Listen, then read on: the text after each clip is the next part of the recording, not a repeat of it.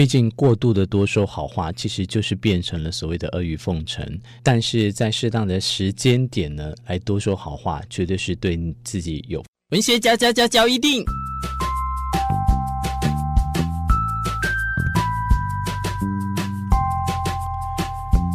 欢迎收听文学嚼一定。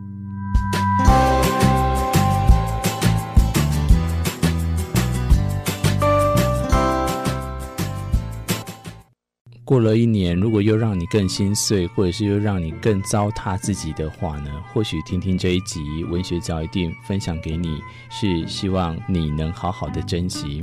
其实，在我们越长大，尤其过了三十岁之后啊，你有没有发现这是一个坎障嘛？呃，之后的人生呢，需要明白的道理呢，也是更多。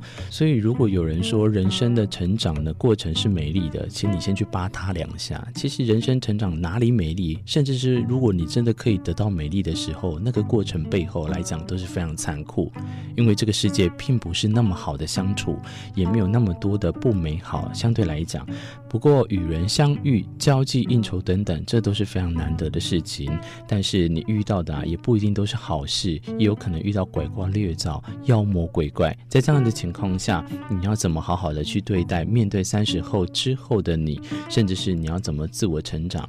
没错，三十岁以前你要说你不自我成长无所谓，三十岁之后呢，你如果还是不自我成长的话，麻烦请自己丢到海边。三十岁啊，该是对自己负责的年纪吗？在这之后已经没有任何应该承受的理由了，所以以下就跟大家分享在这篇借借分享的文章啊，如果有什么样的道理是可以让你了然于心，理解它之后能保护在三十岁之后的你，帮助你思考。首先，第一个，二十岁的时候呢，追求者众多啊，众星拱月，情有可原。三十岁之后呢，就显得肤浅。二十岁的时候，想要从他人身上得到成就感是非常正常的。如果三十岁之后呢，还没有自己肯定自己的能力，未来的路啊，只会越走越艰辛。工作跟爱情都一样。已经不再是小孩了，所以总不要应该叫人家拍拍呼呼，这样子才能疗伤。自己要有自愈或跌倒后爬起来的力量。第二个呢，就是观念没有对错，不要强加住在别人身上。很多的事情都没有标准答案，对错有我，对别人也是一样的。无论是多亲密的朋友，也可能会对于特定的事物都有不同的观点跟见解。学习如何尊重对方，想法可以交流，不能强加，那是一种莫名其妙的傲慢。再来一个，在哪个圈子里面，就会是什么样的人。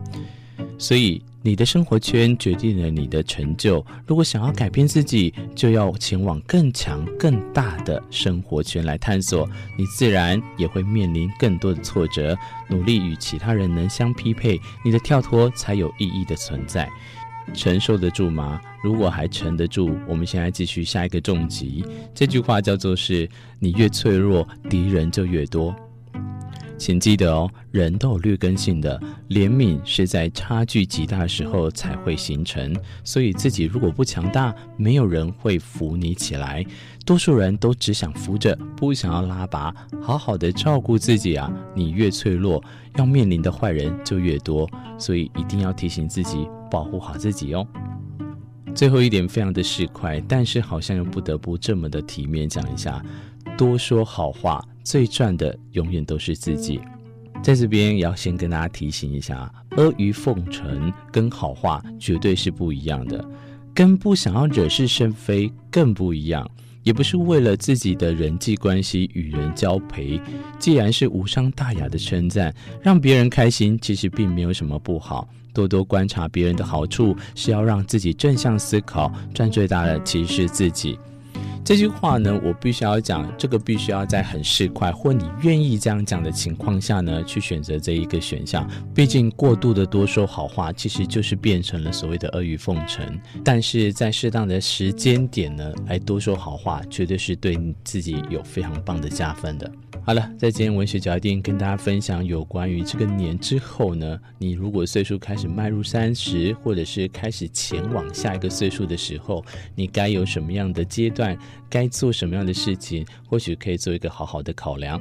我是文学脚印的主持人明志，跟大家一起在这边开心的聊天。我们下一集再相见，拜拜。